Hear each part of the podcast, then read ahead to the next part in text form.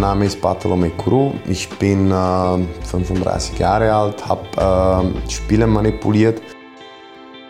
Das, was äh, ich in den 99 Tagen erlebt habe, das wünsche ich keinen, nicht mal den schlimmsten Feind. Und es gibt immer eine andere Lösung.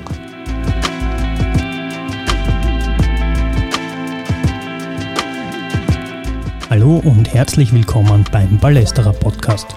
Mein Name ist Simon Hirt und heute geht es in unserer ersten Serie der zweiten Staffel um ein Thema, das den Fußball und auch die journalistische Auseinandersetzung damit immer wieder beschäftigt. Wettbetrug, Spielmanipulation, Matchfixing. Diese Begriffe beschreiben, was immer wieder im Fußball passiert, nämlich dass Spiele abgesprochen und deren Ergebnisse manipuliert werden. Der Grund dafür ist simpel. Die involvierten Personen setzen in Wettbüros auf die Spiele und erzielen somit unglaubliche Gewinne. Immer wieder fliegt ein Netzwerk an Wettbetrügern auf, wird strafrechtlich verfolgt und es kommt zu Verurteilungen. So wie im Fall rund um die Ex-Fußballprofis Dominik Daboga und Sanel Kulic, die 2014 zu mehrjährigen Haftstrafen verurteilt wurden. Mehr dazu sowie ein Interview mit Dominik Taboga findet ihr in unseren Shownotes. Im jüngsten Fall zum Thema Spielmanipulationen in Österreich stehen 15 Personen vor Gericht. Sie werden von der Staatsanwaltschaft Graz wegen schweren Betrugs angeklagt. Es gilt die Unschuldsvermutung. Von 2019 bis 2021 wurden bis zu 19 Spiele in der Regionalliga Ost, im Burgenländischen Fußballcup, dem ÖFB Cup und der Wiener Stadtliga manipuliert. Im November 2021 bekam die Polizei einen anonymen Hinweis. Daraufhin gab es mehrere Hausdurchsuchungen, es wurde Untersuchungshaft gegen mehrere Personen verhängt. Der Gesamtschaden der Wettmanipulation beläuft sich auf 197.959 Euro. Bekanntester involvierter Fußballer ist Bartolomé Courou. Ihr habt ihn am Anfang des Podcasts gehört. Er hat bereits 99 Tage Haft hinter sich. Courou zählt zu den ersten Spielern, die aus der Frank Stronach Akademie hervorkamen und einen Profivertrag bei der Austria erhielten. Mit der U20 schaffte Kuru 2007 sogar den Sprung ins WM-Halbfinale. Eine große Karriere schien vorprogrammiert. Warum es mit der ganz großen Karriere dann doch nicht geklappt hat und was zwischen den Spielmanipulationen noch alles passierte, hört ihr in Der Fall Kuru, eine Reportage von Simon Hirt, Nikolaus Lendl und Sebastian Hinterwirt. Bevor wir anfangen, noch ein Hinweis. Ich habe als Sportjournalist für den Ballesterer sowie der Standard Kurus Karriere verfolgt. Als ich 2010 Pressesprecher bei der Vienna wurde, kam auch Kuru als Tormann zum Verein. Wir sind uns einige Male im Büro begegnet. Als im November 2021 der aktuelle Fall um Spielmanipulationen in Österreich bekannt wurde, habe ich für den Ballesterer Podcast zu dem Thema recherchiert. Das YouTube-Video des SC Neusiedl am See gegen Vienna, wo Kourou als Tormann auffällig schlecht ausschaut und die Manipulation scheinbar sichtbar wird, ist mittlerweile mehrere tausend Male aufgerufen worden. Kourou selbst habe ich nach seiner 99-tägigen Untersuchungshaft in einem Wiener Lokal wieder getroffen und ihn nach einem Interview gefragt.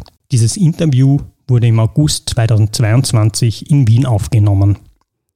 Im ersten Teil der Serie Der Fall Kourou geht es um Kurus Nachwuchskarriere als Torhüter.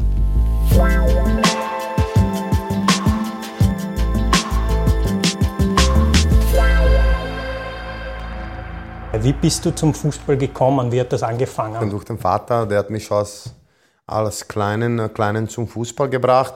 Zuerst habe ich es im Feld probiert, aber die, mein Vater hat es nicht gefallen, wie ich laufe. Und deswegen hat er gesagt, ja, probieren wir es mal in Tor. Und da war ich ziemlich gut.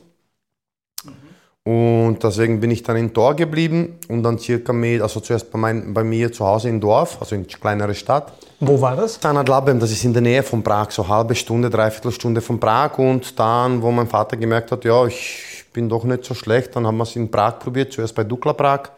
Die haben mich gleich eigentlich aufgenommen, dann war ich so bei Sparta Prag und dann zum Schluss bei Slavia Prag, ja.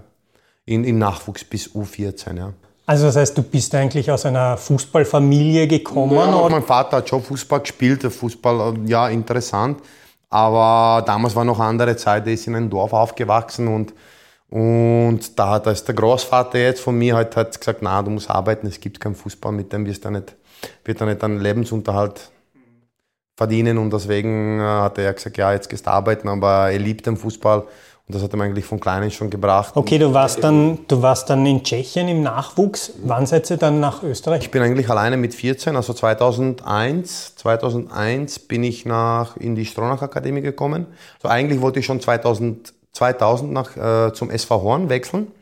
Da war ich zuerst zwei Wochen und da hat es einen Trainer, einen slowakischen Trainer gegeben, Andreas Singer. Und ich war dann zwei Wochen in Horn, habe ich gesagt, aber ich habe gesehen, die spielen keine so quasi so diese BNZ, also diese Nachwuchsliga, gehen aus der Rapid. Mhm. Und da ich schon von Tschechien gewohnt war, ja, durch also Slavia Prag, Sparta Prag und diese zu Vereine zu spielen, hat man gesagt, das ist leider zu wenig für mich. Dann bin ich wieder einer nach Tschechien gegangen. Und dann nach so dreiviertel hat sich der slowakische Trainer gemeldet, dass die Austria eine, eine Akademie aufmacht und dass ich zum Probetraining kommen kann, ja, dass er das organisiert. Und dann bin ich damals ins Ernst-Happel-Stadion, glaube ich, da hat noch die Nachwuchs trainiert, zum Franz Gruber äh, als Tormann-Trainer gegangen. Und da war es eigentlich eh ganz schnell also klar, dass, dass das alles passt. Ja, er war natürlich von seinen körperlichen Voraussetzungen schon gegenüber, sage jetzt, unseren äh, Gleichaltrigen schon ein bisschen im Vorteil. Also er war schon robuster, hat natürlich auch gewisse äh, spielerische Fähigkeiten mitgebracht. Hat auch dann zeitweise am Feld gespielt und konnte das eben sehr gut, äh, ja, sage jetzt einmal, demonstrieren und hat natürlich dann äh, schlussendlich auch im Tor seine Qualitäten gehabt. Äh, er war lautstark, äh, hat natürlich dementsprechend äh, guten Einfluss, trotz seiner sprachlichen Probleme dazu mal noch schon äh, im Spiel gehabt. Das war Franz Gruber. Er war damals Torhüterkoordinator in der Akademie und im Nachwuchs der Austria. Ja, dann habe ich die Aufnahmeprüfungen machen müssen noch in der Akademie, aber und dann bin ich 2001 nach Österreich offiziell gewechselt, also mit 14 Jahren. In die Akademie? In die Akademie, ja. Wieso war das für dich klar, dass ähm, in Österreich die Ausbildung besser Weil in Tschechien hat es ja nicht in dieser Akademie gegeben, ja. ja. In dieser Akademie hat es ja nicht gegeben und ja, mein Vater war irgendwie so, ja, probieren wir es mal hin. Nicht probieren wir sondern machen wir es. Er wollte, dass ich die Ausbildung am besten habe, wie es möglich ist. Und da Tschechien wirklich nicht sowas gegeben hat, weil er wollte schon früher noch, dass ich in eine Schule gehe, wo man auch trainieren kann. Mhm. Und Fußball, äh, Fußballspielen dann auch in die Schule geht. Und da hat es damals in, in Österreich also die Stronach Akademie gegeben, wo es wirklich alles gepasst hat. Die Frank Stronach Akademie, wo wirklich alles gepasst hat. Mein Kollege Sebastian Hinterwirt hat sich noch einmal ausführlich mit dem einstigen Vorzeigeprojekt der Wiener Austria beschäftigt. Wenn du mit den Adlern kreisen willst, dann kannst du dich mit den Hühnern rundherum becken. Frank Stronach, ein Mann mit großen Sprüchen und großen Taten. Zumindest für Austria Wien. Im Jahre 2000 präsentierte der Bundesligaverein den Magna-Konzern von Frank Stronach als neuen Hauptsponsor. Und mit der neuen Frank Stronach Akademie wurde die Wiener Austria ab 2000 zum Vorzeigebeispiel für moderne Nachwuchsarbeit in Europa. Das allererste Landesverbandsausbildungszentrum bot beispielsweise einen Kunstrasenplatz mit Heizung oder auch ein Reha-Zentrum mit Fitnessbereich. Die Jugendspieler in der Akademie bekamen damals neben dem sportlichen Teil eine Ausbildung für Computer- und Kommunikationstechnik an der Sportmittelschule Wendstadtgasse. Die Akademie selbst mit Kosten und Logis war damals komplett gratis. 2009 kam dann der Rückzug von Magna und Stronach als Hauptsponsor. Die Akademie ist jedoch geblieben. Als Vorzeigebeispiel für Nachwuchsarbeit brachte die Frank Stronach Akademie einige Stars heraus – Spieler wie David Alaba, Alexander Dragovic, Markus Suttner, Daniel Bachmann oder Heinz Lindner wurden allesamt Leistungsträger bei internationalen Vereinen. Auch Trainer wie der jetzige Austria Wien-Coach Manfred Schmidt hatten bei der Frank Stronach Akademie in den Nullerjahren ihre Anfangsjahre. Wie war dann diese Akademiezeit? Da sind ja viele große Spieler rausgekommen. Kannst du ein bisschen erzählen? Ja, ich bin ja, ich bin ja als 14-jähriger Junge nach Österreich gekommen, habe nicht einmal ein Wort Deutsch können. Und auf einmal, ja, damals haben sie zu mir gesagt, äh, mein Vater hat eh immer gesagt, was ist aber, wenn er in der Schule nicht so gut ist und, und äh, Fußball gut ist. Sie haben gesagt, ja, wenn Fußball passt, dann wird die Schule auch passen, ja. Aber nach halben Jahr war es auf einmal anders. Auf einmal nach halben Jahr ist es Carsten, ja, die Schule geht's nicht. Aber wir haben ja gewusst, dass ich nicht Deutsch kann. Wir haben das alle gewusst, dass ich nicht einfach, das wird ja nicht passen. Und die Lehrer damals waren sie noch nicht vorbereitet, weil ich und ein Ungarer, wir waren die ersten Ausländer, die in die Stronach Akademie kommen sind, ja. Weil das hat eigentlich erst zweites Jahr, wir waren das zweite Jahr, was kommen ist. Mhm. Und im ersten Jahr war ja kein Ausländer dabei. Mhm. Und die Lehrer und das alles hat nicht so, noch nicht so funktioniert. Ja, also es haben sogar Österreicher Probleme gehabt in die Schule. Und ich als 14-jähriger Junge aus Tschechien kann ja die Schule nicht schaffen, wenn ich nicht einmal ein Wort Deutsch kann. Und nach einem halben Jahr haben wir gesagt, ja, Schule geht nicht mehr. Schule geht nicht mehr und bleibst mal wegen Fußball. Und dann war ich noch halbes Jahr quasi nur, nur Fußball, nur trainiert. Und dann ein Jahr später habe ich schon meinen ersten, ersten Vertrag bekommen. Also quasi als der erste Akademiespieler. Ja. Mit 15 Jahren schon einen Vertrag gekriegt? Ich war der erste Akademiespieler, ja. Was gekriegt hat. Erste, der erste über was in, in, in der Stronakademie den Vertrag gekriegt hat, ja. 2002 war das. Dass er einer der ersten war mit 15 dann, die was auch, sage jetzt, im Trainingslager der Kampfmannschaft dabei waren. Äh, damals unter dem Cheftrainer Christoph Daum und dem Torhütertrainer Eike Himmel. Ja, und äh, wie gesagt, äh, sein weiterer Weg war dann schon ein bisschen vorgezeichnet. Das war erneut Franz Gruber über Kurus Anfänge als Fußballprofi. Ich war noch ein halbes Jahr oder so, ein paar Monate war ich noch in Wien, äh, in Hollabrunn war das damals. Mhm. Und dann, äh, ja, dann bin ich zum Probetraining oder Probetraining, zum Training in die Kampfmannschaft gekommen, nach Wien. Da war damals der Christoph Damm und der Eike Immel. Also der Eike Immel war Tormann-Trainer, der Christoph Damm war der Trainer. Und der Eike hat mir dann gesehen und gesagt, na, du bleibst jetzt, das war Nummer drei. Und ich kann mich bis jetzt noch erinnern, der hat damals gesagt, er hat mit 17, glaube ich, schon Bundesliga gespielt. Und mit 18 oder 19 war er schon Nationalteam, aber er war nicht so gut wie ich mit 15. Ja. Mir ist gleich aufgefallen bei ihm, dass er halt ähm, sehr kräftig war, auch schon in jungen Jahren.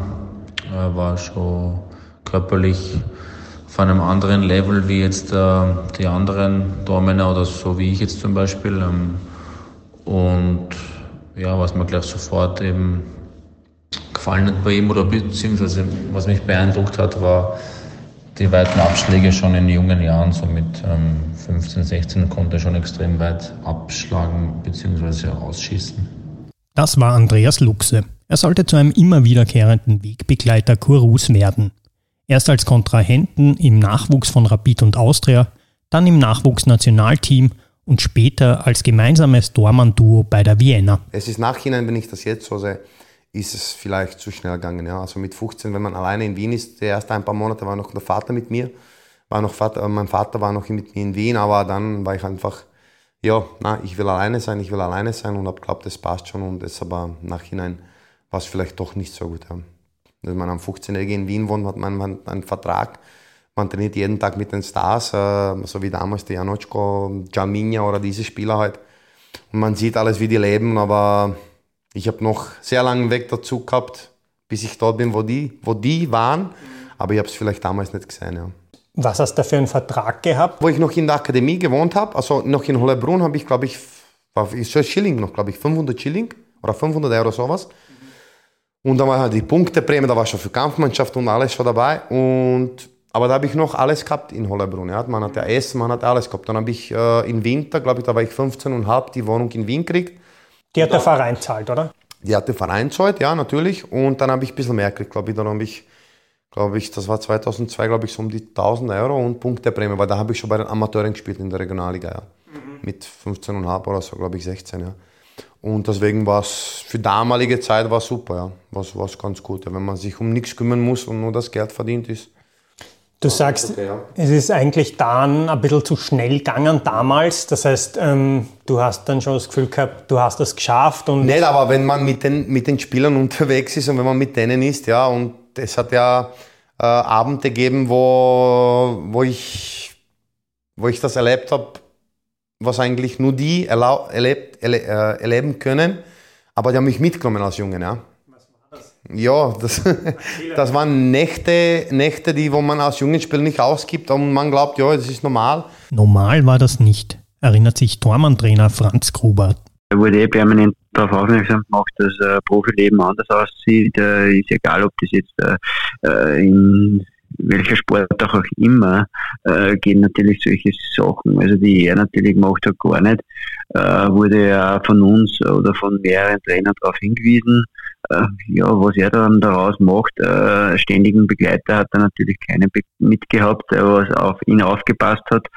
Äh, das ist vielleicht in dem Alter auch oft, vielleicht wenn so ein schneller Aufstieg passiert, auch vonnöten. Äh, das wäre ihm natürlich sehr hilfreich gewesen.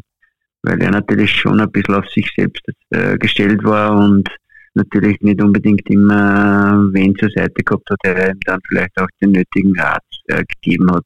Das heißt, du bist da einfach dann auch ein bisschen ins Partyleben reingekippt. Ins Partyleben und ja, kann man schon sagen, ja. Es war nachhinein ein bisschen zu früh, wenn man das alles sieht, ja. Man, man, wenn man schon mit 16 in, in Wien wohnt, man hat eine Wohnung, man trifft mit der Kampfmann schon mal dann für damals einen normalen Vertrag ist das vielleicht zu früh, ja.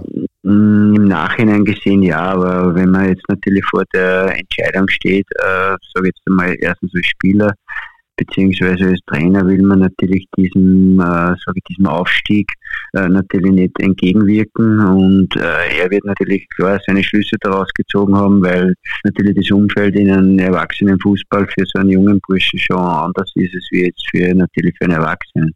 Ja, Nachhinein war es vielleicht nicht so gut, aber, aber es war eine schöne Zeit auf jeden Fall. Also von, von 16 bis 21, wo ich bei der Austria war, eigentlich äh, die, die schönste und die gute Zeit, ja. Das heißt, das waren eigentlich so die besten Jahre für dich damals als junger Tormann bei der Austria mit den großen Stars. Wann, was ist dann passiert? Äh, ich bin, glaube ich, mit 17 und so, habe ich zuerst mal erste halbes Jahr bei der Regionalliga gespielt. Da war der, der, der Dachsbacher, glaube ich, noch Trainer. Und da waren wir Erster und dann bin ich in Winter zu Lask leihweise gegangen. Ne? Da war der Trainer der Gregoric, ja. Und dann habe ich aber, glaube ich, nicht so viele Spiele gemacht, glaube ich, nur zwei, drei. Und dann im Sommer bin ich zurückgegangen und die zweite Mannschaft ist in die zweite Liga aufgestiegen. Ja. Und das erste Jahr, glaube ich, wir waren in der zweiten Liga, glaube ich, dritter oder vierter sind wir ja, geworden. Wir sind wirklich gut. Da war der Saura Christoph, eh, der Rubin, der, der Schüsswald hinten, der Günther. Äh, wirklich, wirklich gute Mannschaft. Sind wir dritter oder vierter geworden, gleich als Aufsteiger. Und dann ist schon Carsten, glaube ich, da war ja so von 18 bis 19 habe ich die zweite Liga gespielt. Ja, wir sind, glaube ich, dritte, vierter geworden. Natürlich war es eine andere Zeit, ja. Die Austria hatte damals das Geld gehabt, zum Beispiel einen anderen Thomas holen, ja. Da war damals der Frankie Schinkels, glaube ich, Trainer mit, mit dem Stögerbett, aber der Schinkels, glaube ich, war der erste Trainer. Und dann ist auch überall so gestanden, ja, der Kuru wird quasi jetzt die Nummer zwei. Ich glaube, die Nummer eins ist der, der Schaffer und die Kuru Nummer zwei und dann hat sich der Frank Schinkels anders entschieden und hat dann die den Rubel aus Holland geholt, komischerweise.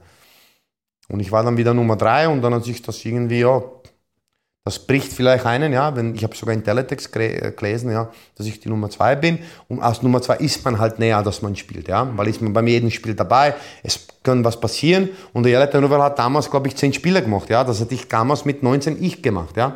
Dann ist, äh, dann bin ich 20, dann waren wir bei der U20 WM. Dann waren wir, dann waren wir, also zuerst waren wir U17 EM, dann waren wir bei der U19 EM in Polen. Dadurch hat man sich zu U20 qualifiziert. Und nichts, dann bin ich zurückgekommen, dann wollte ich schon weg. Ich wollte eigentlich schon zu der WM ohne Vertrag zu fahren, ja. Mhm. Nur dann habe ich noch, letzte Meisterschaftsspiel habe ich gegen Alltag die Bundesliga-Debüt gemacht, da war der Zerlofer Trainer. Und ich bin schon weggegangen, ich habe gesagt, nein, ich verlange nicht mehr. Ich, fünf Jahre, ich habe es fünf Jahre probiert als Nummer drei, es reicht. Und dann ist der Thomas, der Paritz, damals gekommen, was, wo ich schon rausgefahren ist, hat gesagt, na, was machen, machen wir noch ein Jahr, ha? Was, weil ich nach dem Spiel am 3-0 gewonnen, es war ein gutes Spiel von mir. Dann habe ich gesagt, ja passt, ich bleibe noch ein Jahr. Was hast du verdient damals? 18, 19 habe ich so um die 2000 netto gehabt und 200 Euro am Punkt. Also man hat schon so um die 3,5 bis zu, ja, bis zu 4000. Und bei der Kampfmannschaft habe ich sowieso komplett andere Prämien gehabt. Ja. Also da hast du pro, pro Punkt, glaube ich, damals 1500 Euro brutto gehabt. Ne? Also ich kann mich jetzt noch, ich glaube, ich habe sogar die Lohnzettel noch zu Hause, ich, das war 2005, ja, da war ich 17, 18, dann habe ich drei Monate hintereinander 5.000, 6.000 Euro verdient. Ja. Also es war schon nicht leicht, aber ich bin da selber schuld, ja. Ja, einfach äh, die vorhin angesprochenen Parameter, die wichtig sind, um heutzutage oder ähm, zu damaligen Zeitpunkt erfolgreich Fußball spielen zu können. Das heißt, egal ob das jetzt äh, die nötige Trainingseinstellung mh, hm, betroffen hat, ob jetzt der äh, nebenbei also zusätzliche Arbeit in der Kraftkammer oder wie auch immer betrieben hat, oder mh, hm, dass er natürlich auch seinen Lebenswandel dementsprechend in den Griff bekommen hat. Das sind natürlich ähm, zwei wichtige Faktoren. Erstens einmal die körperliche und natürlich auch die, die, der, der Umstand natürlich, dass sein, sein Leben nicht immer, sage ich, den rechten Weg gegangen ist es war, wie es war. Und, und dann sind wir von der WM zurückgekommen, waren wir Vierter. Die U20 WM in Kanada. Ein kleines Stück österreichische Sportgeschichte. Mein Kollege Nikolaus Lendl fasst noch einmal die wichtigsten Ereignisse zusammen. Vom 30. Juni bis zum 22. Juli 2007 haben 24 Nationen um den Weltmeistertitel gekämpft. Mit dabei auch eine Auswahl aus Österreich. Im Finale besiegt Argentinien Tschechien und kürt sich dadurch zum Weltmeister. Doch auch für das österreichische Team ist das Turnier ein großer Erfolg.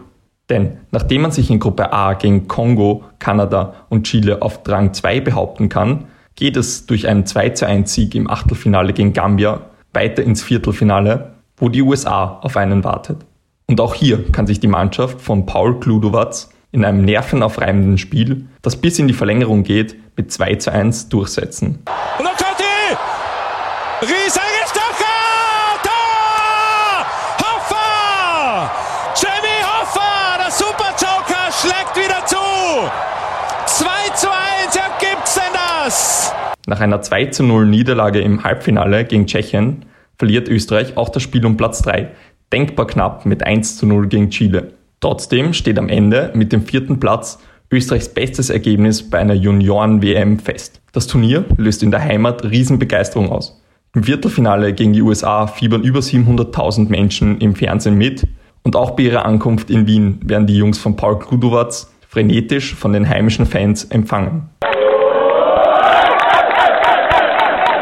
Die Spieler der WM 2007 aus den österreichischen Reihen sind auch noch 15 Jahre später jedem Fußballfan ein Begriff. Sebastian Brödel, Michael Madl und Markus Suttner sorgten dafür, dass das Team am Ende mit nur sechs Gegentoren dasteht. Im Mittelfeld glänzen die späteren Stars des A-Nationalteams Martin Harnik und Slatko Junusovic. Und im Sturm sorgen Rubin Okotje und Erwin Jimmy Hoffer für die Tore. Und mit den Torhütern Andreas Luxe und Bartolomei Kuru, Thomas Sinkovic und dem späteren ORF-Experten Peter Hackmeier warten noch weitere bekannte Namen im Kader von Österreich. Ich bin aus Nummer 1 hingefahren, aus Nummer 3 heimgefahren. Ja. Das muss man mal schaffen. Oder? Und dazu noch spielst ein Spiel gegen Chile, wo du 0-0 spielst. Gegen Vidal, gegen Alexis Sanchez. Und wir haben da 0 gespielt, wirklich super Partie gemacht, aber da hat sich da, glaube ich, der Leider, der, der nicht mehr bei uns ist, der Herr Gludowatz, der Paul Gludowatz wirklich, der hat sich da damals mit dem, vielleicht mit dem Daumentrainer eine Idee gehabt, dass wir jeder in der Gruppe ein Spiel macht. Das war zuerst der, der, der Zagelmeier, glaube ich. Erstes Spiel, dann hat der Andi gespielt, der Luxer, zweites Spiel und ich habe das dritte Spiel. Dann haben wir einen Punkt gebraucht gegen Chile, dass wir weiterkommen. Haben wir 0-0 geschafft. Und seitdem war es eigentlich, ja. Dann hat der Achtelfinale, glaube ich, noch der Zagelmeier gespielt. Und äh, damals der Pauli und äh, der, der Kolbach haben gesagt, ja, wir tun uns auf jeden Gegner vorbereiten, also mit dem Tormann, ja. Und dann habe ich glaubt, ich spiele das Viertelfinale, weil wir haben damals in, in Toronto gespielt, wo ich gespielt habe, gegen Chile. Er hat gesagt, Amerika ist ziemlich gleich wie Chile.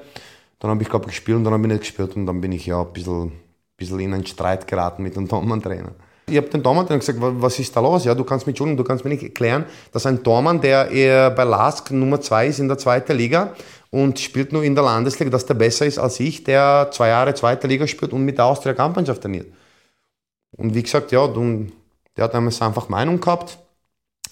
Und dann ist einfach bei, bei dem Viertelfinale, wo ich wirklich glaube, dass ich spiele, dann bin ich halt gesagt, ja, sind wir ein bisschen in einen kleinen Streit geraten mit dem Daumentrainer und dann hat es mich eigentlich nicht, ich will nicht sagen, nicht interessiert, aber äh, ich habe gewusst, dann würde ich sowieso nicht mehr spielen. Ja. Egal, ob wir jetzt um dritten Platz spielen, wo der Andi gespielt hat, super Partie gemacht. Wir haben äh, 1-0, glaube ich, gegen Chile erst verloren also es ist jetzt nicht wegen, wegen den Zagelmeier, dem Michi damals, oder gegen den Andi gegangen. Ja. Ich habe es immer gesagt, aber bitte erklär mir nicht als Tormann-Trainer, dass der andere besser ist, wenn das nicht stimmen kann. Ja. Verstehst du, was ich meine? Das kann ja nicht stimmen, wenn einer Nummer zwei Balaski ist und Landesliga spielt, äh, besser ist als einer, der schon seit vier, fünf Jahren mit der Kampfmannschaft von Austria trainiert, die besten Trainer hat, besten Tormann-Trainer hat zweite Liga spielt, dass der andere besser ist. Ja, das kann ja nicht sein. Und einen Monat später nach der WM war die quasi die Bestätigung so ein bisschen da, dass keiner von denen dabei war und ich war dabei. Ja. Ja, die WM in Kanada war eigentlich sehr erfolgreich. Ähm, für ihn persönlich ähm, weniger. Er dachte wahrscheinlich, dass er als Nummer 1 dorthin fährt und jedes Spiel macht. Aber schlussendlich ist dann anders gekommen. Paul Gludowatz damals hat ähm, uns vor dem Turnier gesagt, weil wir alle drei gut trainiert haben, dass Zagelmeier, Kuro und ich eben je ein Gruppenspiel äh, bekommen. Und dann, wenn wir dann eben weitersehen, ähm, in weiterer Folge dann, wie weit wir kommen, wer dann in den K.O.-Duellen spielt. Aber schlussendlich hat dann der Bertel nur ein Spiel in der Gruppenphase gemacht und er war dann auch dementsprechend sauer, während des Turniers auch schon und deswegen war es für ihn sicherlich enttäuschend. Ja. Das war wieder Andreas Luxe. Er hatte bei der U20-WM immerhin zwei Einsätze als österreichischer Torwart. Was hast du nachher quasi gespürt? War da viel Interesse? Eigentlich nicht so, weil ich wirklich, äh, ich bin aus Nummer 1 hingefahren und aus Nummer 3 hin, nach Hause gefahren und deswegen von der Interesse jetzt war es nicht so wie bei anderen vielleicht, ja, die was wirklich die WM durchgespielt haben. Und deswegen war es jetzt nicht so, so aufregend. Ja. Du warst dann noch ein Jahr bei der Austria, Schabol Schaffer war der Einser. Einser und dann ist der Sasso davon jetzt gekommen. Ja. Und dann war irgendwie klar, okay, du bist wieder Dreier und das willst nimmer. Dann habe ich gesagt, nein, ich will nimmer. Obwohl hätte ich vielleicht damals gewusst, dass der Dachsbacher Trainer wird und äh, wäre jetzt halt die Zeit, dass sich die Zeit ändert, hätte ich das vorausgesehen, dann hätte ich gesagt, nein, ich bleibe noch, ich unterschreibe für zwei, drei Jahre und warte, ja. Im Endeffekt zählt dann das, was dann, äh, sage jetzt einmal, in der, in der Kampfmannschaftskarriere steht. Ob da jetzt, und da sind wir eigentlich bei einem Bundesligaspiel. Das ist dann, dann wirklich zu wenig. Also ich war da ein bisschen, bisschen zu, zu über, nicht überheblich, aber vielleicht nicht realistisch genug, ja. Mhm. Dass ich das nicht eingesehen habe, dass ich 1,83 bin und dass es nicht so ist, wie ich mir das vorstelle, ja. Das war der erste Teil unserer Serie Der Fall Kourou. Im zweiten Teil spricht Bartolomé Kourou darüber, warum es für ihn sportlich nicht weiter nach oben ging, über ausbleibende Gehaltszahlungen bei mehreren Vereinen und wie es dazu kam, dass er an Manipulationen beteiligt war.